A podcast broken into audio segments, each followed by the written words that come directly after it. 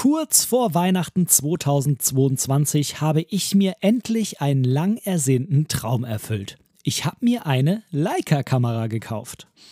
In dieser Folge von Momente deiner Geschichte möchte ich dir erzählen, wie und warum ich zu meiner Leica M240 gekommen bin und die Frage klären, ob eine 10 Jahre alte Kamera heute überhaupt noch relevant sein kann.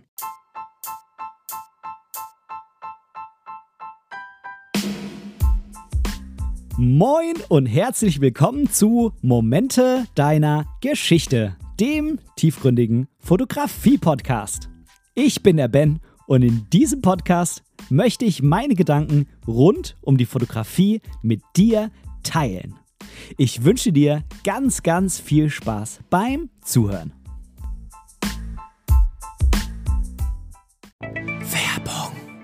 In Moments of Dump möchte ich dich auf einen Spaziergang vom Yachthafen und dem Frack der Albatros über die Ladenzeile bis hin zum Strand und der Ostsee mitnehmen. Ich möchte dir Dump so zeigen, wie ich es im April 2022 gefühlt habe. Windig, rau, gnadenlos und gleichzeitig beschützend, wohlig und einfühlsam. Gegensätze, die gerade in ihrer Verbundenheit diesen Ort für mich unheimlich magisch machen. Auf 80 Seiten im DIN A4 Querformat bekommst du in über 60 gefühlvollen Schwarz-Weiß-Bildern die Ostsee von mir so gezeigt, wie du sie bisher noch nie gesehen und gespürt hast. Perfekt für eine tolle Auszeit vom Alltag mit einem Wein, Bier, Kaffee oder Tee auf deinem Lieblingsplatz zu Hause Sichere dir jetzt deine Ausgabe des auf 100 Exemplare limitierten und handsignierten Bildbandes Moments of Dump im Shop auf meiner Website www.benediktbrecht.de oder nutze einfach den Link in den Show Notes dieser Podcast-Folge.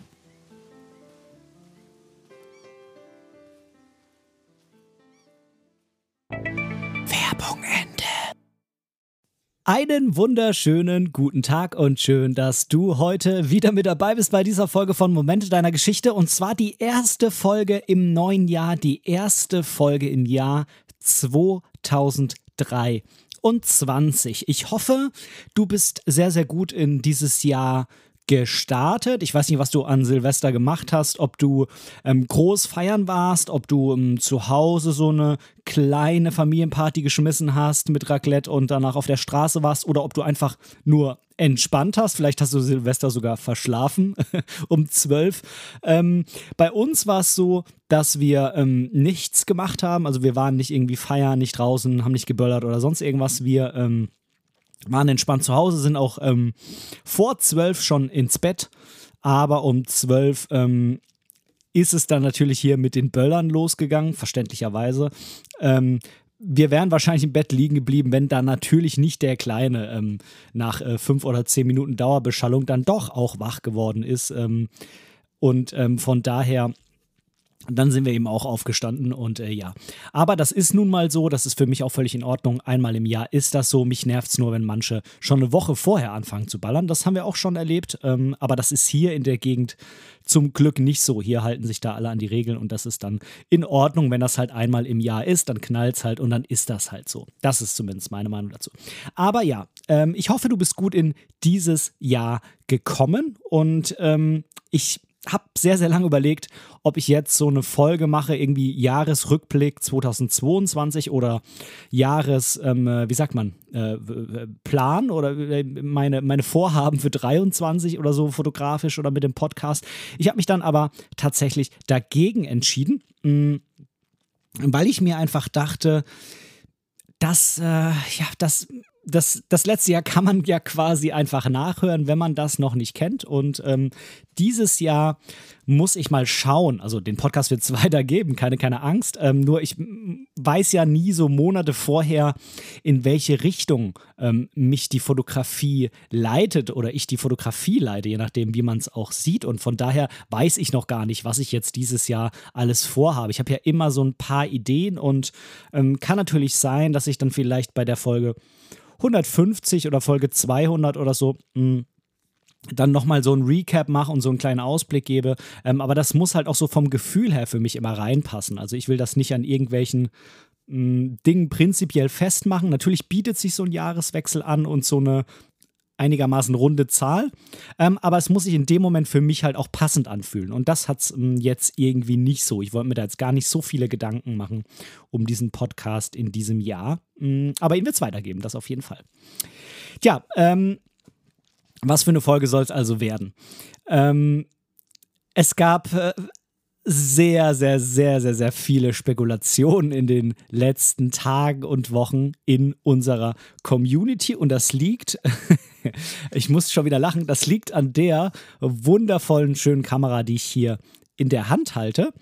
Ähm, ich habe ja bisher noch nicht verraten, welche es ist, beziehungsweise wenn du ein ganz, ganz fleißiger mh, mm, Follower, ein ganz fleißiges Community-Mitglied sozusagen bist, dann hast du es vielleicht schon bis zu dieser Stelle auf meiner Instagram, ähm, wie sagt man, äh, Page, also die, die Bio, sagt man, ne? Ähm, auf, auf meiner Instagram-Seite in der Beschreibung gesehen, was für eine Kamera ich mir jetzt gekauft habe. Denn ich habe, nachdem ich ja die ähm, Leica M11 vor kurzem testen durfte, mich danach entschieden, mir eine Leica zu kaufen, was schon sehr, sehr, sehr, sehr lange ein Traum von mir war.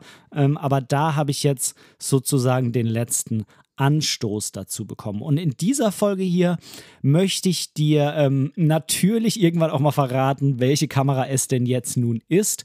Aber ich möchte vor allem darauf äh, vor allem drauf eingehen, warum es jetzt diese Kamera ist. Denn so viel schon mal vorweg, es ist nicht die neueste. Und ähm, das bringt natürlich einiges mit sich, vor allem wenn man da die ähm, fast neuesten Fujifilm-Kameras gewohnt ist, die mit Technik ähm, Folge verpackt sind. Ähm, man mag sich da jetzt drüber streiten, ja, der Autofokus bei Canon ist besser, es ist kein Vollformat hier und dies und das, ja, wir kennen das Spiel alle, ähm, aber nichtsdestotrotz kann ich schon mal sagen, meine X100V kann deutlich mehr als diese Kamera hier. Ähm, vorher, bevor ich jetzt aber ähm, den, ähm, wie sagt man, den, äh, den Knoten löse, bevor ich äh, die Bombe platzen lasse. Erstmal einen Schluck Kaffee und dann möchte ich dir ein paar Nachrichten vorlesen, die ich ähm, zu dieser Kamera bekommen habe, ähm, was da alles spekuliert wurde. Und ähm, ich kann dir auch da schon mal sagen, es hat nur einer erraten. Es hat nur einer erraten. so, als erstens gehen wir mal ähm, bei der Podcast-Folge 108, also die vorletzte.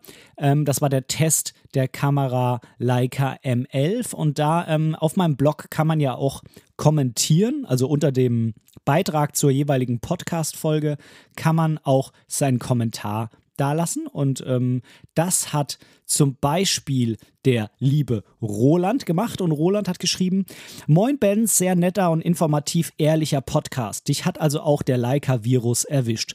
Tippe mal, dass eine Q2 oder eine Monochrome geworden ist. Dass es eine Q2 oder eine Monochrome geworden ist. Liebe Grüße und weiter so Roland. Vielen lieben Dank für deine Nachricht, Roland, ähm, denn ich hatte ja am Ende der Leica M11-Testfolge hm, mal ähm, dich gebeten, mir ja so eine, wie soll ich sagen, zu raten, was ich für eine, für eine Kamera gekauft habe und mir das irgendwie mitzuteilen. Und von daher habe ich jetzt zum Beispiel hier eben Kommentare auf der Seite bekommen, aber auch per Nachricht und so weiter. Dann habe ich noch eine Nachricht von Jens bekommen und Jens hat mir geschrieben: Moin Ben. Ach, Leica, wenn der Preis nicht wäre. Ich bin zwar absolut Fuji-Lover, aber Leica interessiert mich sehr. Nicht nur die Kameras, sondern die gesamte Marke oder besser gesagt die Leica-Fotografie lebt. Also ich denke auch eine Q2. Da könnten dich die 28 mm getriggert haben. Was auch möglich wäre, eine analoge. Vielleicht gab es ja gerade eine gebrauchte M6 oder doch die neue. Analoge Fotografie beschäftigt dich ja auch sehr. Ich bin gespannt und bin jetzt schon etwas neidisch. Ich muss meine Leica-Preispresse noch überwinden. Ja, kann ich verstehen. Ähm, auch ähm, Dazu werde ich in dieser Folge ein paar Worte sagen, denn auch das hat natürlich einen Einfluss darauf gehabt, warum es jetzt diese Leica hier geworden ist, der Preis. Und vielleicht kann ich ja dem einen oder anderen damit einen Anstoß geben, sich entweder auch für so eine Kamera hier zu entscheiden oder eine andere Leica, die ein bisschen günstiger ist. So, dann habe ich noch eine Nachricht bekommen vom lieben Stefan. Und der Stefan hat mir geschrieben, Hallo Herr Precht, der Podcast mit Pia Parolin war absolut klasse, habe sehr gute Tipps mitnehmen können. Toll gemacht, bravo, mit freundlichen Grüßen, Stefan. Bin schon auf die neue, Schrägstrich erste Leica gespannt. Stefan, vielen lieben Dank für diese Nachricht. Ähm, danke für das Lob für den Podcast mit Pia. Das war ja die letzte Folge und ähm, fand ich auch eine mega, mega, mega coole Folge. Ähm, ich kann das nur immer wiederholen. Ähm, Pia ist ein unheimlich toller Gesprächspartner, die ähm, so eine Lebensfreude versprüht, die einen total ansteckt. Und ähm, ich finde, da waren so viele tolle, inspirierende ähm, ähm ja, Dinge in, in diesem Gespräch ähm, in der letzten Folge. Von daher kann ich dir wirklich sehr ans Herz legen, diese Folge noch zu hören, wenn du das noch nicht gemacht hast. So, genau. Das soll es jetzt erstmal gewesen sein. Und jetzt muss ich doch noch mal hier nachschauen, ähm, wer denn jetzt die Kamera richtig erraten hat. Das war, soweit ich mich erinnere, eine Nachricht bei Instagram.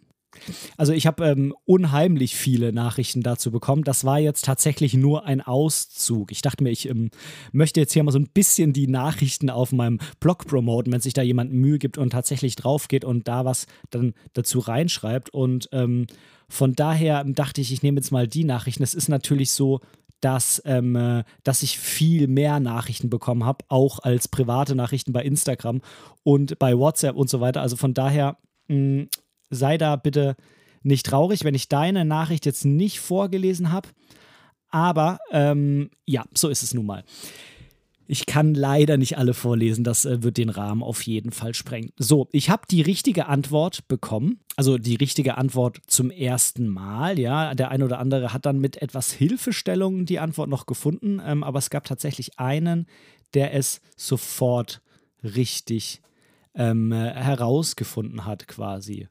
Und das war die Nachricht von Klaus. Und äh, Klaus hatte mir geschrieben, ich tippe auf eine gebrauchte Leica M240. Ich denke, das ist genau das, was du wolltest. Fairer Preis mit 26 Megapixel. Ich bin sehr gespannt. Tja, Klaus, bis auf die Megapixel-Anzahl, das sind ähm, tatsächlich 24, nicht 26, aber das soll äh, natürlich die Sache nicht schmälern, dass du es äh, erraten hast. Ähm, herzlichen Glückwunsch, du bist derjenige, der als einziger von sich aus die Kamera richtig erraten hat, denn es ist tatsächlich eine Leica M240. Und ja, man kann sich jetzt natürlich fragen, warum zur Hölle kauft man eine Kamera, die zehn Jahre alt ist.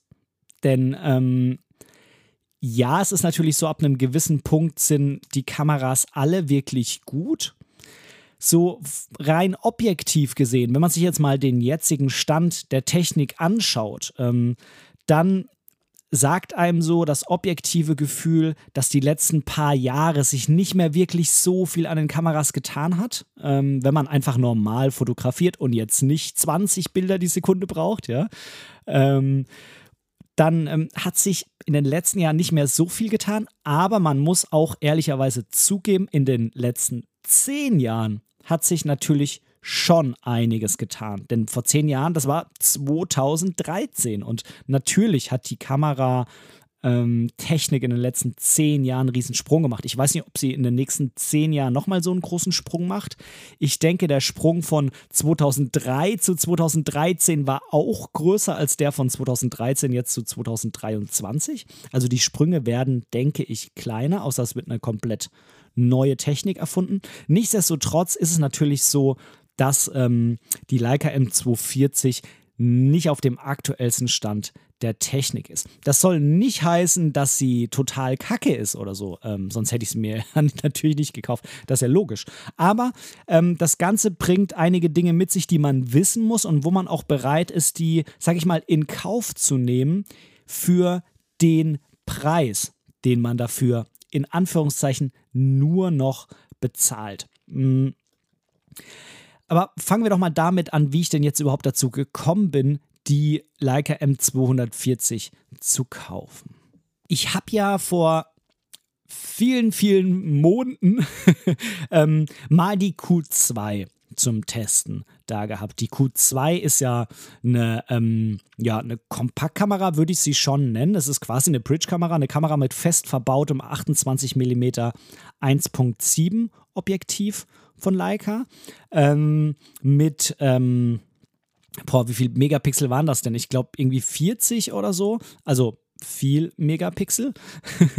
ähm, 40 oder 50, ich weiß nicht mehr genau. Ähm, und halt mit elektronischem Sucher, mit gutem Autofokus und so weiter und so fort. Also die Kamera, die Q2, die war echt cool.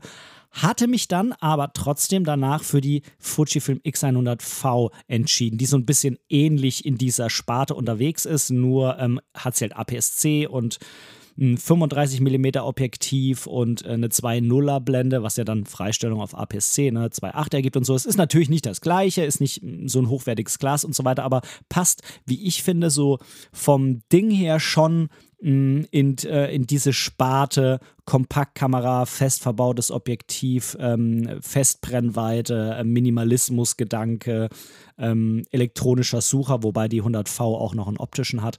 Ähm, also man kann es schon so ein bisschen vergleichen. Und ich hatte mich damals ähm, eben für die 100V ganz bewusst entschieden. Und ähm, das habe ich auch nicht bereut. Ich hatte die Q2 in Georgien nochmal von einem äh, anderen mitgereisten Fotografen dabei ähm, und äh, habe die dann nochmal ähm, benutzt und fand die immer noch super cool, aber sie hat mich am Ende nicht wirklich so überzeugt, dass ich gesagt habe, ich muss sie jetzt unbedingt haben.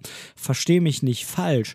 Würde ich jetzt komplett auf Leica ähm, quasi switchen, mein, mein, mein, mein ganzes System auf Leica switchen, würde das auf jeden Fall ähm, eine Q1 oder eine Q2 unter anderem werden. Aber es ist ja im Moment nicht so. Das heißt, da bin ich eigentlich mit der 100V ziemlich zufrieden, zumal das für mich eine Kamera ist, die ich immer sehr gerne mitnehme. Ähm, als immer dabei Kamera und auch vor allem auch sehr schätze, dass da so geile JPEGs rauskommen und man da so viel schon damit machen kann, wo man danach halt einfach keine Arbeit mehr hat, die Bilder zu bearbeiten. Mm, also quasi so eine immer dabei Freizeit, Familienkamera, Urlaubskamera. Ich kann die Bilder schnell ähm, teilen ähm, über Social Media, weil ich nichts mehr bearbeiten muss und so weiter und so fort. Also das, äh, die, ähm, ja, hat, da war sozusagen keine Lücke, um mir da jetzt eine Leica für zu kaufen und die 100V herzugeben, war absolut keine Option, weil ich damit wirklich sehr, sehr, sehr zufrieden zufrieden bin mit der Kamera. Ähm, so, dann hatte ich ja die M11 getestet und ähm, die M11 ist eine Kamera, die, ähm, um das mal so ähm, ganz, ganz, ganz verkürzt darzustellen, die ähm, die hochwertigste Kamera ist, die ich je in der Hand hatte, die ähm, unheimlich viel äh, mit sich bringt, einen mega rauscharmen, hoch aufgelösten Sensor, den man aber auch noch runterstellen kann. Ähm, und ähm, ja, Serienbildgeschwindigkeit, die für eine, für eine M ganz gut ist. Ähm, Vergleich mit anderen Kameras natürlich nicht, aber das will man ja nicht, wenn man eine M nimmt. Ähm, ein super tolles Display hinten. Also die, die M11 ist echt eine coole Kamera, aber ich glaube, dass die M11 noch sehr viel Potenzial Software seitig einfach hat. Und von daher fühlt die sich für mich so ein bisschen an wie ähm, ein Gehäuse, was noch nicht am Ende angekommen ist, sozusagen.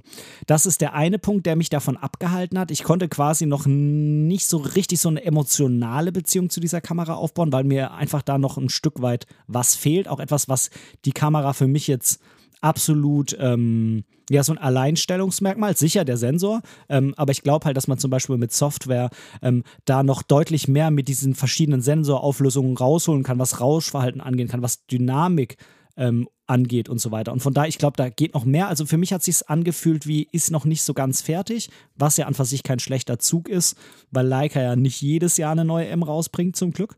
Ähm, aber es war für mich schwer, dann emotionale Bindung irgendwie zu dem Gerät herzustellen. Das mag vielleicht auch daran liegen, dass ähm, die M11 natürlich mit über 8000 Euro ein Brocken ist, äh, preislich. Auch dazu habe ich mal eine Folge gemacht, dass ich das objektiv gesehen schon angemessen finde, wenn man sich überlegt, wie es zu dem Preis kommt. Ich für mich persönlich ähm, habe aber ja, bewertet, dass es zu viel Geld ist für mich. Also nicht zu teuer, weil teuer impliziert ja immer, dass es sehr viel Geld kostet für das, was man bekommt. Ich glaube, das ist schon okay, wenn man sich überlegt, warum die so viel kostet. Ähm, aber für mich persönlich ist einfach zu viel Geld für eine, für eine, für eine Kamera. Und ähm, vor allem für eine, die ich nicht äh, hauptsächlich ähm, benutze, um damit dann auch ähm, Aufträge zu erledigen, also quasi Geld mh, zu generieren, Einkommen zu generieren. Und ähm, von daher ist das ähm, ausgefallen. Dann ähm, gab es noch die Überlegung bei mir, die Q1 zu nehmen, denn die ist preislich deutlich interessanter als die Q2. Die Q2 kostet, glaube ich, so um die 5 Steine, die Q1 ähm, um die 3.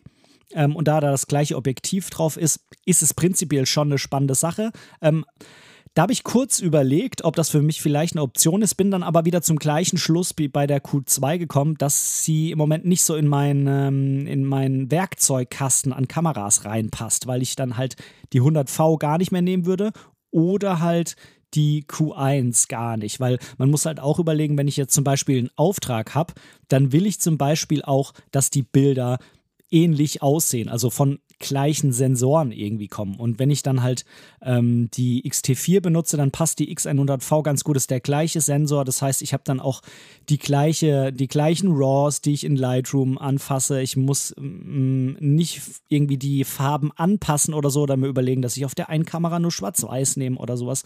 Von daher, ähm, das ist also mit einer Leica und einer Fujifilm parallel zu fotografieren, ist halt keine Option. Und ähm, so eine ganze Hochzeit mit einer Kuh ist möglich, ist aber jetzt auch nicht mein Ding. Mit 35 mm würde ich das machen mit 28 würde ich persönlich es nicht machen.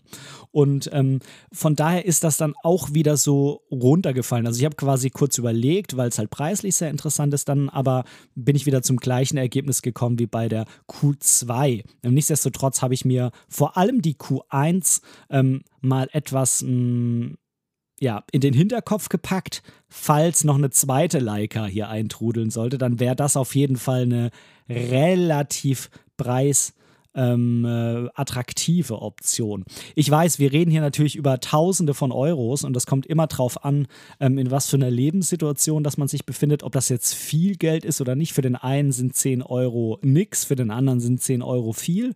Ähm, das kommt natürlich immer drauf an. Das muss man einfach dazu sagen. Und ich weiß schon, das muss man mir nicht sagen, ich weiß schon, dass ich in einer sehr privilegierten Position bin, ähm, quasi jetzt nicht mal auf 1000 Euro gucken zu müssen, sondern ähm, da dann einfach zu entscheiden, was mir irgendwie was wert ist und danach zu kaufen und nicht ähm, davon abhängig zu machen, ob ich jetzt nächsten Monat noch meine Miete bezahlen kann. Ich weiß, dass eine sehr privilegierte Situation ist, das weiß ich auch zu schätzen, ähm, aber ich finde auch trotzdem, dass, ähm, dass ich jetzt deswegen ähm, mir nicht, nichts gönnen sollte, äh, nur weil es vielleicht jemand anderes nicht kann. Und ähm, ja, so, so, so gehe ich daran und von daher ähm, betrachte ich das da manchmal ein bisschen, ähm, ein bisschen nüchtern, wo jemand vielleicht die Hände über den Kopf zusammenschlägt und sagt, so viel Geld würde ich nie, nie, niemals für eine Kamera ausgeben. So ist es halt. Ähm, dafür habe ich halt zum Beispiel auch keine anderen ähm, preisintensiven Hobbys. Ne? Das muss man sich auch mal wieder überlegen. Der andere vielleicht ähm, der ähm, tuned Autos oder so und äh, da sind halt so ein paar tausend Euro mal nix oder ähm, jemand kauft sich ein neues Auto und kauft sich dann halt, ähm, um mal irgendeine Marke zu nennen, ein 5er BMW, der irgendwie 50.000 kostet und dann ähm, sind so 5.000 quasi auch mehr oder weniger meistens egal, weil es relativ halt nur 10% davon sind. Für ähm, die absolute Betrachtung sind es natürlich genauso 5000 Euro wie, äh, wie für mich, der da jetzt drüber nachdenkt, so viel Geld für eine Kamera auszugeben. Ähm, aber ich habe halt, wie gesagt, sonst keine, keine geldintensiven Hobbys, beziehungsweise es ist ja auch noch Nebenjob und von daher, ja, das, ähm, das sind so die, ähm, die Dinge, die man vielleicht auch so ein bisschen im Hinterkopf haben muss, einfach wenn wir jetzt hier über die Preise sprechen. Das wollte ich unbedingt nochmal loswerden. Tja, mm, okay, also M11 war nicht das Richtige, Q1, Q2 passt nicht ins Setup rein und genau, das war der nächste Punkt, warum es mich dann doch wieder Richtung M gezogen hat. Und zwar hat mich zwar die M11 als, als Gerät an sich nicht so überzeugt, dass ich jetzt sage, ich kaufe die, sondern ähm, es war halt so, dass mich der Messsucher unheimlich gepackt hat. Also ich hatte vorher natürlich schon mal Leicas in der Hand, ähm, auch Ms. Ähm, ich hatte auch die M11 schon auf der Fotopia ähm, beim Stand vom Meisterkamera, die waren für Leica auf der Messe, hatte ich auch in der Hand. Ich hatte auch vor einiger Zeit schon mal von Matthias Jetrusik ähm, von Die Schaufel. Ein guter Freund von mir hatte ich auch mal die damalige M240, die er hatte, in der Hand. Er fotografiert mittlerweile mit SL, auch die hatte ich in der Hand.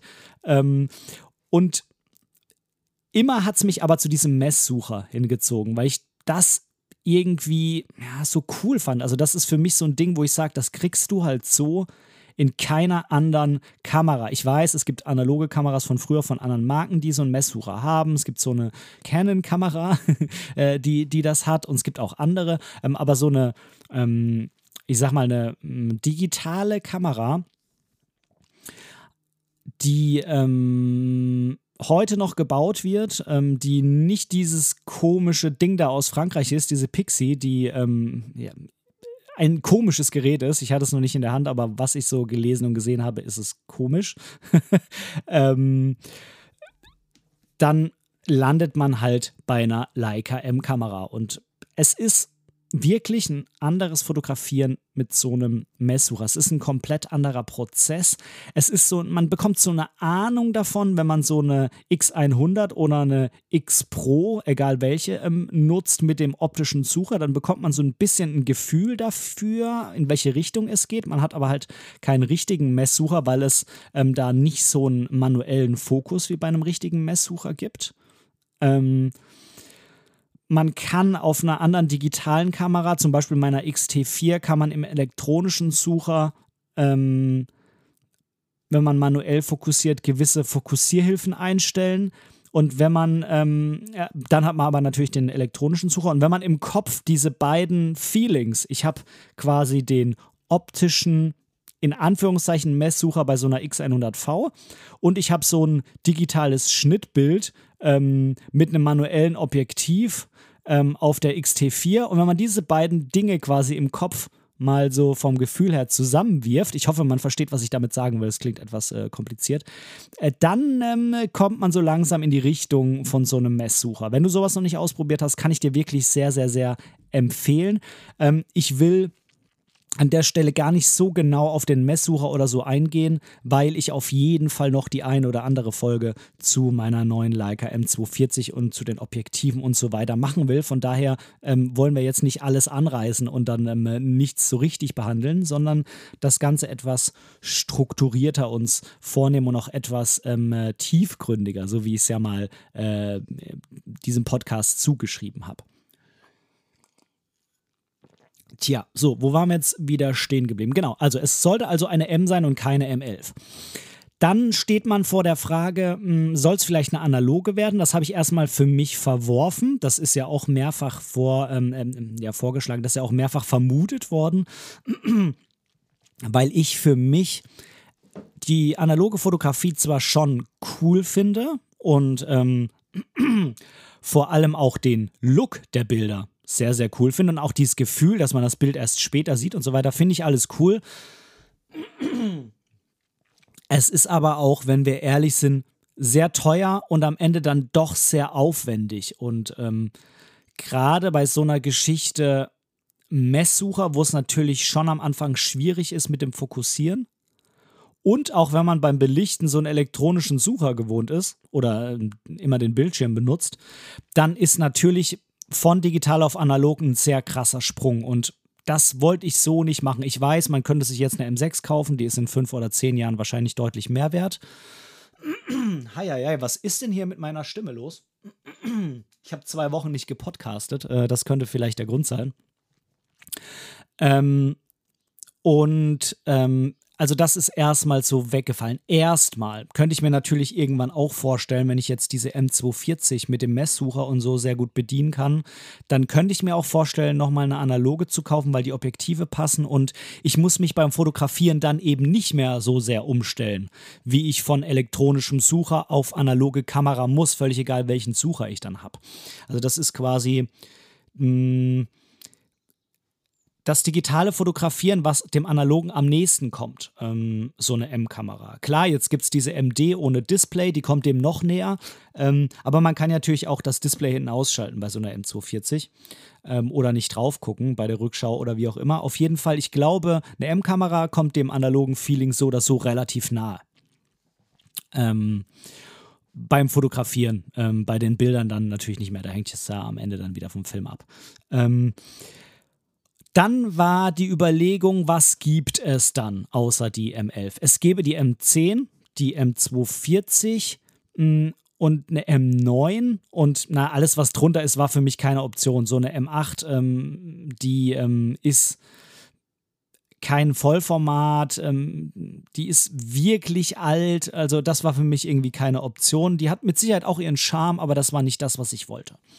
Ähm, eine M9 war mir dann irgendwie doch auch noch ein Lütten zu alt. Ich weiß nicht genau, wann die M9 rauskam, aber auf jeden Fall nochmal deutlich vor der M240. Das ist eine Generation nochmal vorher. Leica ist da ja mit der Nummerierung, hm, nennen wir es mal, mh, falsch abgebogen, hat aber den Weg wieder zurückgefunden und äh, ist dann ähm, von der M9 auf M Typ 240 und dann äh, sind die aber zum Glück wieder auf die normale Nummerierung zurück und dann war eben die nächste Kamera dann die M10. Lassen wir mal die Sondermodelle wie P, Monochrom und so weiter weg. Ja, die M10 oder die M240, das waren am Ende die Überlegungen. Ähm, und da muss ich sagen, war am Ende dann der Preis ausschlaggebend. Denn eine M10 kostet ich meine ungefähr so viereinhalb, je nach Zustand, so viereinhalbtausend Euro. Dann hast du aber natürlich noch kein Objektiv. Und eine M240 kostet meistens so, ja, um die drei, würde ich mal sagen. Ne, das heißt, wenn du dann dir vielleicht noch ein Leica oder so zwei Vogtländer-Objektive oder so dazu kaufst, dann bist du so ungefähr auch da, wo du dann bei der M10 ohne Objektive bist. Und ich habe ja bisher keine Objektive. Und da war tatsächlich eine, mm, eine Phase, sage ich mal, das war wirklich eine Fragestellung, die mich länger rumgetrieben hat. Irgendwann war mir klar, es soll eine von den beiden werden. Ich habe noch kurz überlegt, wird es vielleicht eine Monochrom, mm, weil ich ja in letzter Zeit sehr viel Schwarz-Weiß fotografiert habe. Habe mir dann aber überlegt, das schränkt mich am Ende doch zu sehr ein. Ich liebe Schwarz-Weiß, aber ähm, ich weiß, dass es auch wieder Farbphasen geben wird. Kleiner Spoiler, im Moment fängt gerade wieder eine an, bei mir jetzt nach drei Monaten Schwarz-Weiß.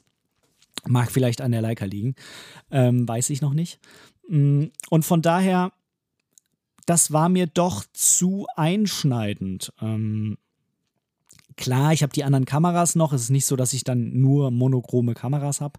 Ähm, das war mir aber erstmal zu einschneidend. Ich komme aber gleich nochmal drauf, warum ich dann später doch nochmal äh, überlegt habe, ob es nicht doch eine Monochrom wird. Genauso wie bei der Q, ich ja nochmal bei der Q1 dann doch nochmal ähm, ein, äh, ein, ein, ein, wie soll man sagen, nochmal eine Gedankenschleife drum gemacht habe später. Ja, also erstmal war die Entscheidung keine Monochrom.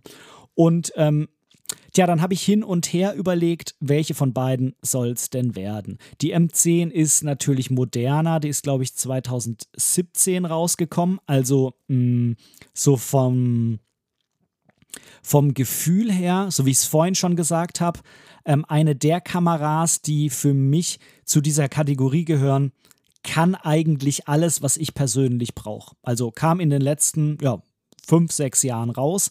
Ähm, das passt tatsächlich ganz gut, ohne dass ich mir das jetzt bisher überlegt habe, aber jetzt, wenn ich so drüber nachdenke, dann passt das tatsächlich genau in das Raster rein. Ähm, kann so alles, was ich will. Ich für mich muss keine Abstriche machen, ähm, was die Leistung der Kamera angeht. Ähm, die ist eigentlich auf dem Stand, wie ich sie brauche. Alles, was danach kommt, ist so nice to have, aber ich brauche es eigentlich nicht für meine Fotografie. Nicht unbedingt. Ähm, von daher war die schon spannend, die M10 mir das zu überlegen. Ähm, sie hat auch ein bisschen größeren Sucher als die M240. Sie hat natürlich ein besseres Display. Mm, und vor allem jetzt kommt eben der Knackpunkt, das, was mich lange hat zweifeln lassen, ob ich mit der M240 glücklich werde.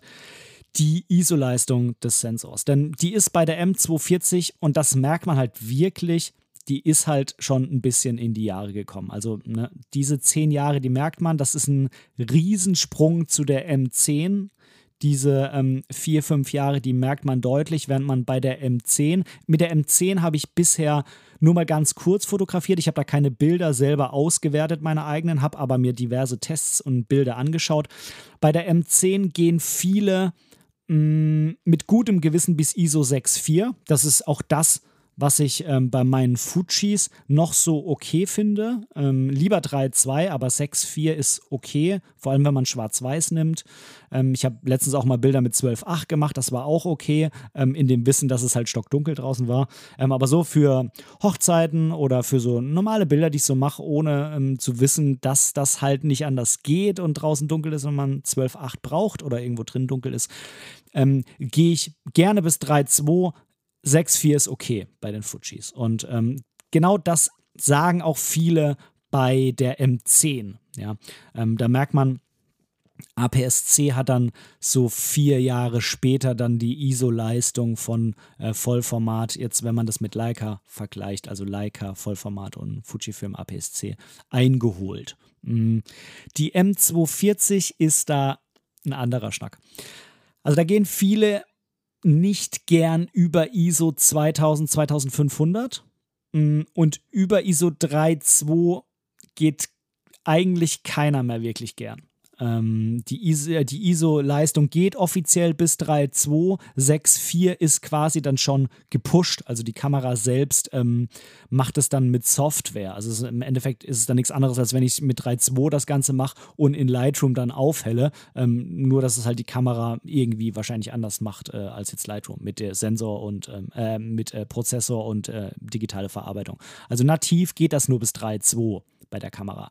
Und meine Erfahrung war immer so, wenn irgendwas nativ ISO Punkt, Punkt, Punkt geht, dann ist die Hälfte davon meistens noch okay. Und ähm, das ist bei der Fuji zum Beispiel so, die geht bis ähm, 12.8. Da ist äh, 6.4 noch okay.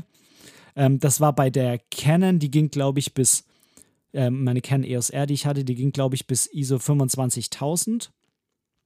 Da war 12.8 noch so okay. Ähm, und bei der ist es eben genauso. Ja, die geht bis 3.2. Da ist halt so 1.6.2 noch okay.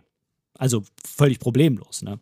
Ähm, und ich habe jetzt bewusst auch ein bisschen mehr ähm, mal mit höheren ISO-Zahlen zu Hause fotografiert. Das ergibt sich ja auch von alleine ähm, drin wenn man äh, den Lütten fotografiert oder die Katzen oder so. Oder die Frau natürlich. ähm, und ähm, ich muss sagen, 3-2 ist noch akzeptabel. Es kommt immer aufs Bild drauf an. Manchmal rauscht es natürlich mehr, manchmal weniger. Ich habe auch die Erfahrung beim Fotografieren gemacht, wenn wir jetzt mal auf ISO gehen, dass wenn du mehr Licht hast und mit der ISO hochgehst, ähm, um eine kürzere Verschlusszeit zu kriegen, dann ist es meistens nicht so schlimm im Rauschen, wie wenn einfach kein Licht da ist und du dir das damit irgendwie erkaufen musst. Ist ja auch logisch, weil dann muss da irgendwas angehoben werden durch die Sensitivität des Sensors, was da eigentlich gar nicht mehr wirklich beleuchtet wird. Ähm, und wenn halt Licht da ist, dann ist das Lichtauffällen quasi nicht so schlimm wie was Dunkles auffällen. Kann man das jetzt verstehen? Ich glaube schon. Es ist äh, der 2. Januar und wir starten verwirrt in dieses Jahr. Ähm, ich habe mir für diese Folge absolut keine Notizen gemacht. Ich rede hier einfach frei von der Seele. Von daher kann sein, dass ich das ein oder andere Mal so ein bisschen springe. Mhm. Aber ich hoffe, man kann das trotzdem noch einigermaßen nachvollziehen und mir folgen. Tja, mh, mm, warum habe ich jetzt am Ende trotzdem die M240 genommen mh, mm, und nicht die M10? Wenn mir die ISO-Leistung so ein bisschen Bauchschmerzen bereitet hat, das kann man glaube ich schon so sagen. Mh, mm, also die Überlegung Nummer eins war ganz klar, dass es halt günstiger ist und ähm, ich habe bei der M11 gemerkt, dass mich der Messsucher so gepackt hat und so herausgefordert hat, dass diese Überlegung mit der ISO-Leistung, die ist auf einmal sehr in den Hintergrund getreten. Also ich habe gesagt, ich will die Kamera unbedingt, um mit dem Messsucher zu fotografieren und damit zu üben und damit inspiriert zu werden und damit meine Fotografie zu verbessern. Und ähm, bei dieser Geschichte ist das mit der ISO dieses Bewusstsein, ISO ist nicht so geil, die ISO-Leistung ist in den Hintergrund gerückt. Zumal, und das darf man ja auch nie vergessen, eigentlich sind es ja Luxusprobleme. Wenn man es jetzt wieder anfängt mit dem Film zu vergleichen, ja, da war so ISO 400, haben viele mal noch gehabt. Ein ISO 800 war schon so ein bisschen was Besonderes. Die Leute, die dann so einen 800er Film auf 1600 gepusht haben, das waren dann eigentlich schon eher so die Profis. Ja, und eigentlich war dann bei ISO 1600 Schluss. Und 1600, und das kann ich wirklich ganz klar sagen, ist bei der Kamera überhaupt kein Problem.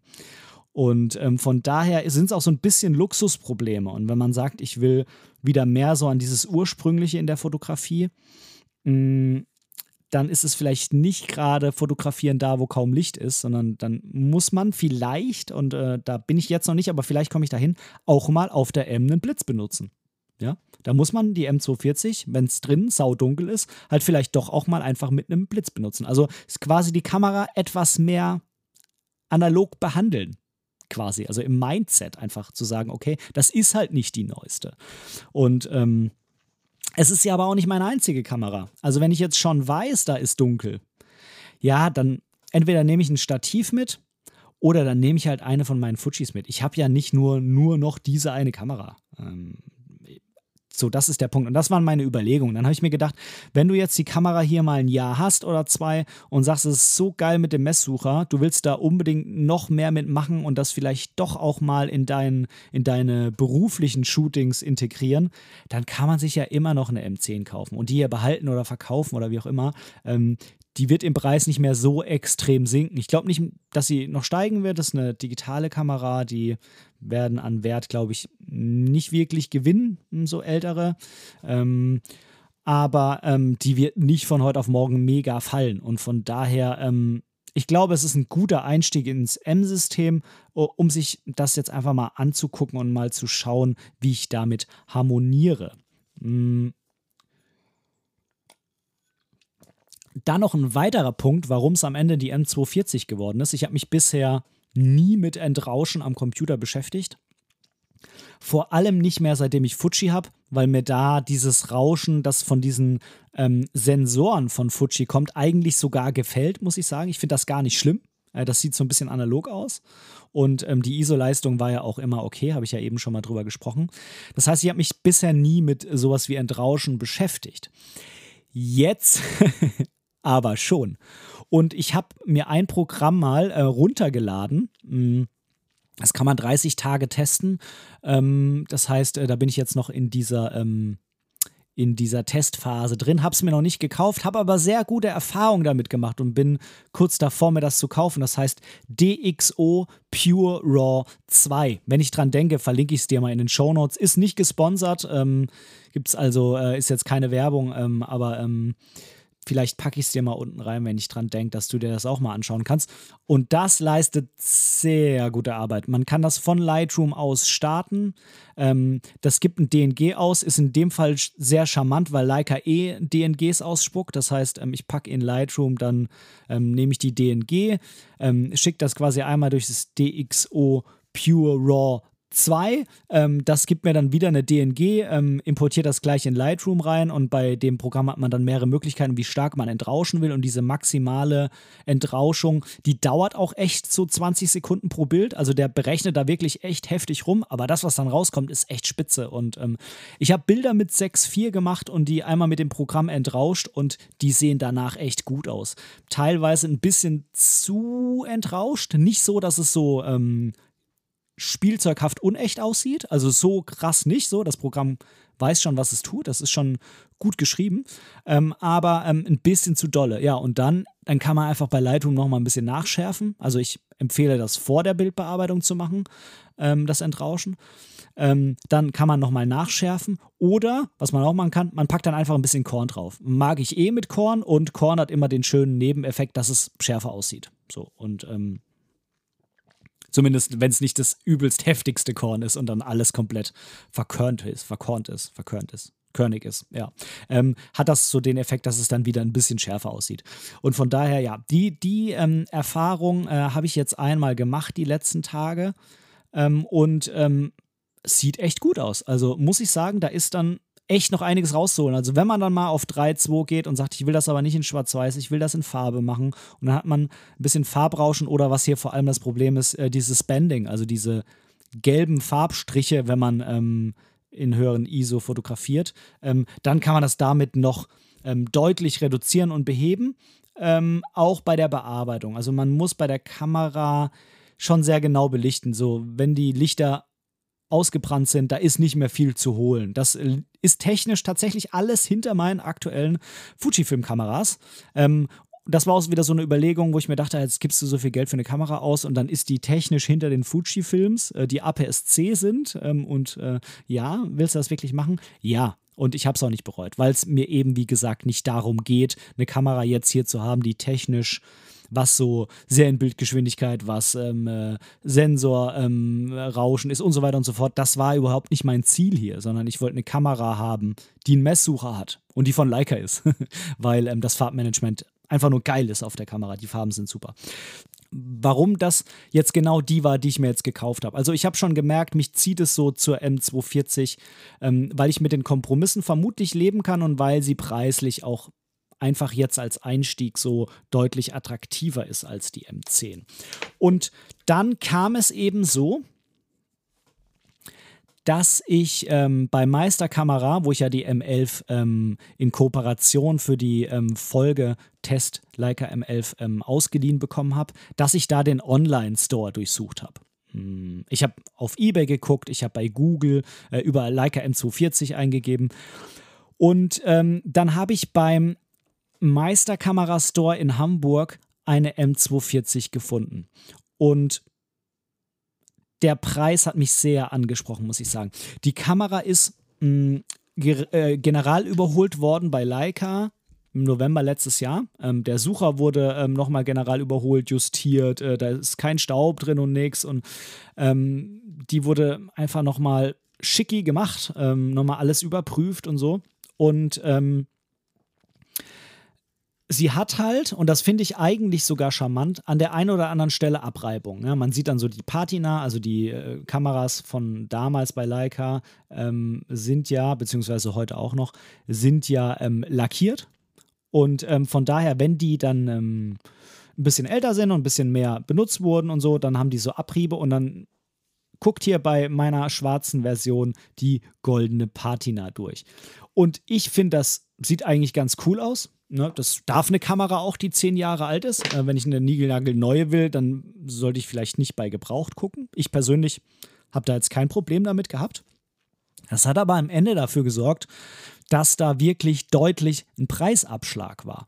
Und man muss halt dazu sagen, ähm, die Kamera hat halt keine Beulen oder sowas. Also die ist jetzt nicht kaputt oder irgendwie so extrem schwer beschädigt oder so, sondern das ist einfach nur optisch ein bisschen was. Und das macht ja bei Leica immer sehr, sehr viel aus, weil es halt sehr viele ähm, Leica-Käufer gibt, denen wichtig ist, dass die Kamera nahezu unbeschädigt ist. Oder na, unbeschädigt ist falsch, nahezu neuwertig, um es mal so auszudrücken.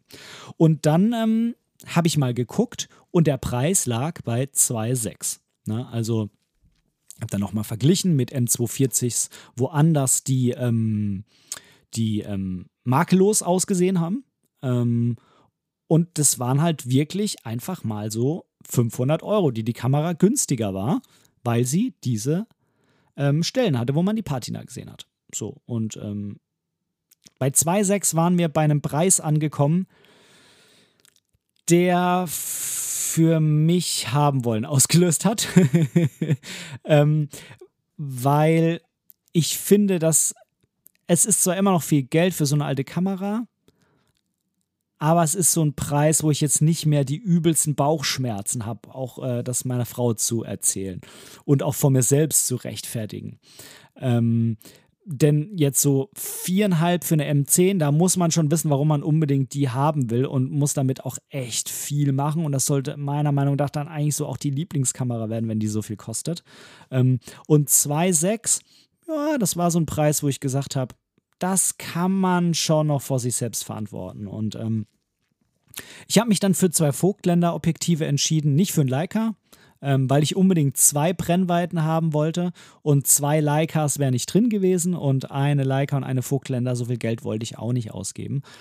Ähm, und ich wollte halt ähm, unbedingt was Offenblendiges, eben um auch dann mit der ISO-Leistung nicht ganz so hoch gehen zu müssen und halt auch so ein bisschen, ja, man sagt ja, wenn kein Leica-Objektiv drauf ist, ist es nicht Leica-Look. Ja, aber ich wollte schon so einen ähnlichen Look haben, um es mal so auszudrücken. Und da gehört natürlich schon auch sowas Offenblendiges dazu. So, und ähm, als einzige Vollformatkamera in meinem Repertoire hier zu Hause, neben den beiden APC Fuji-Filmen, wollte ich natürlich auch dieses Ding mehr Freistellung und sowas, das wollte ich natürlich auch haben, ja, das ist irgendwie klar so. Also, hm. Und ähm, es sind dann zwei Vogtländer Objektive geworden.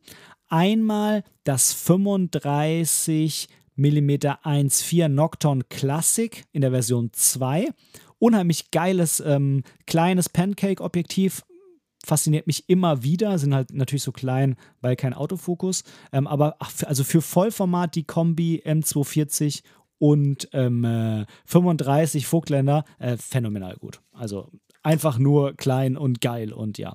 Und ich habe aber beim Test mit der Leica M11, mh, hm, wo ich ähm, auch einen 35er mitbekommen habe, ähm, äh, von Leica direkt, aber das äh, tut dem Ganzen jetzt erstmal nichts ab, mein Vergleich. Da habe ich halt gemerkt, dass mich die 70 cm nahe Einstellgrenze mehr beeinträchtigen, als ich vorher dachte, weil ich manchmal wirklich unbedingt ein bisschen näher ran wollte. Und ähm, dann habe ich mich halt entschieden, unbedingt noch ein 50er als zweites Objektiv zu kaufen, um halt, wenn ich wirklich mal irgendwo näher ran will, das damit noch machen zu können. Denn mit meinen Fujis gehe ich schon manchmal, wenn ich irgendein Detail fotografieren will, relativ nah ran und das geht halt so einfach nicht. Und dann habe ich mich entschieden für das Vogtländer Nocton 1.5 50 mm ähm, multicoded in der Version 2. Wie gesagt, zu der M240 zu den beiden Objektiven gibt es auf jeden Fall noch mehr hier auf dem Kanal. Keine Angst, ähm, es wird kein reiner Leica-Kanal. Ähm, es ist aber natürlich so, dass das ähm, in der Zukunft hier und da mal thematisiert wird, aber das ist es ja in der Vergangenheit auch geworden und von daher ja, wenn ähm, du mal willst, dass ich mal eine andere Kamera von einer ganz anderen Marke teste oder so, oder dir da mal meine Gedanken mitteile, wenn du eine Idee hast, wie ich da rankomme, wenn du eine hast und mir die für einen Test leihen willst, mach's gerne. Dann äh, würde ich hier auch mal eine, ähm, eine Nikon-Kamera testen oder so, oder irgendeine Canon oder sowas. Ähm, wenn du da eine hast oder wenn du vielleicht selber ähm, irgendwie ein Verkäufer bist oder so ähm, und die leihen willst, die an mich verleihen willst quasi und mich sponsern willst für eine Folge oder auch einfach so, wenn du einfach nur Hörer bist und sagst, ey, ich hätte mal Bock, dass der Ben mal meine Kamera hier reviewt, ähm, melde dich gerne bei mir. Können wir auf jeden Fall machen. Ich bin da ähm, für alles offen, was das angeht. Ja, Insgesamt bin ich damit gekommen, also das 50er hat knapp 1000 Euro gekostet, das 35er, ich glaube 650, dann bin ich 1650 plus die 2, 3650, dann bin ich bei 4,2 gelandet, so roundabout. Mm, also wie bereits vorhin so gesagt, mm, noch unter dem Einzelpreis der gebrauchten M10 und sogar mit zwei Objektiven. Und das war für mich sowas, wo ich gesagt habe, ich gönne mir jetzt einfach mal selber was zu Weihnachten. War ein sehr anstrengendes Jahr und da kann man sich doch auch einfach mal selbst beschenken und mir einen Traum erfüllen. Denn es war ja, wenn du so die letzten Folgen ähm, mir zugehört hast, es war ja immer wieder Thema und Leica war immer wieder so ein Grundrauschen, hat mich einfach nicht losgelassen. Ich wollte unbedingt so eine Leica haben und ja, jetzt habe ich eine. Ähm, ist für mich der Zauber weg? Nee, überhaupt gar nicht. Ähm, ich muss jedes Mal grinsen, wenn ich die in der Hand habe. Kannst irgendwie noch gar nicht glauben, dass ich eine habe. Vor allem auch noch eine M. Und ähm, bin da jeden Tag froh drüber, dass ich mir die gekauft habe und äh, dankbar, dass ich äh, mir das leisten kann. Und ähm, von daher, der Zauber ist überhaupt gar nicht weg. Manchmal ist es ja so, du kennst es vielleicht, du willst unbedingt irgendwas haben. Ähm, weil du es geil findest, weil du sagst, haben will Faktor, ich brauche das bestimmt auch und so, dann hast du es und dann brauchst du es eigentlich nicht mehr. Ging mir zum Beispiel bei dem DJI Pocket so, das ist so eine kleine stabilisierte Kamera für die Hosentasche. Ähm, ich wollte unbedingt äh, mehr Videos machen und sowas, habt ihr mir die dann schenken lassen von meinen Eltern auf, weiß ich nicht mehr, Geburtstag, Weihnachten und am Ende habe ich damit ein bisschen rumgemacht und seitdem liegt die hier in der Schublade rum, weil ich einfach keine Zeit habe, längere Videos irgendwie für YouTube oder so zu drehen, auch wenn ich es gerne würde. Ähm, aber bei der, also ne, offensichtlich im, überzeugt es mich nicht so, ähm, dass ich irgendwie die anderen Sachen in meinem Leben da jetzt hinten anstelle. Ähm, von daher hätte ich da vielleicht irgendwie sagen können, ich vlog erstmal mit einer Kamera, die ich habe und kaufe mir das dann, wenn ich es wirklich brauche und wirklich benutze. Ähm, ich wollte es aber unbedingt haben, weil ich es so cool fand und jetzt liegt es hier rum. Und bei der Leica ist es halt gar nicht so. Ich bin jeden Tag froh, wenn ich die hier sehe. Kann es irgendwie noch gar nicht glauben, dass es kein Leihgerät ist, sondern dass die wirklich mir gehört. Und ähm, ja, ich bin damit happy. Und ich glaube, jetzt reicht es auch zu dieser Kamera und zu meinen Gedanken hierzu. Mm, wenn du irgendwelche Gedanken zu der Kamera hast oder wenn du irgendwas an meinem Gedankengang nicht verstehst oder besonders gut verstehst oder mit mir einfach nochmal drüber schnacken willst, ob vielleicht die M240 auch was für dich wäre. Mm, oder du dich jetzt für eine andere Leica gerade entschieden hast, als du mir zugehört hast. Ähm, teil mir das gerne mit, würde mich sehr interessieren. Und dann können wir darüber schnacken und ich könnte das vielleicht auch in einer der zukünftigen Folgen hier im Podcast mal thematisieren. Dann wünsche ich dir jetzt ganz, ganz, ganz viel Spaß bei allem, was du jetzt so demnächst tust. Vielleicht ist es fotografieren, vielleicht ist es eine Leica kaufen, wer weiß. Und wir beide, wir hören uns nächste Woche wieder bei der nächsten Folge von Momente deiner Geschichte, dem tiefgründigen Fotografie-Podcast. Mach's gut, dein Ben. Tschüss.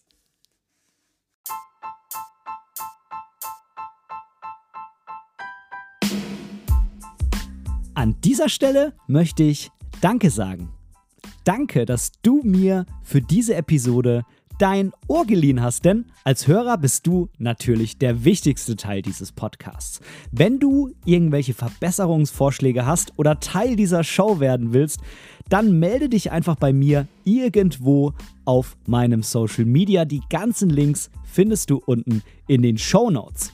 Außerdem würde es mich unheimlich freuen, wenn du mir bei Apple Podcasts eine positive Bewertung für diesen Podcast geben könntest und vielleicht sogar ein kleines Kommentar hinterlässt. Natürlich, wenn du was anderes benutzt, kannst du das auch einfach beim Podcast-Player deines Vertrauens tun. So können wir beide zusammen noch viel mehr Menschen erreichen und unsere gemeinsame Community weiter ausbauen. Vielen lieben Dank dafür.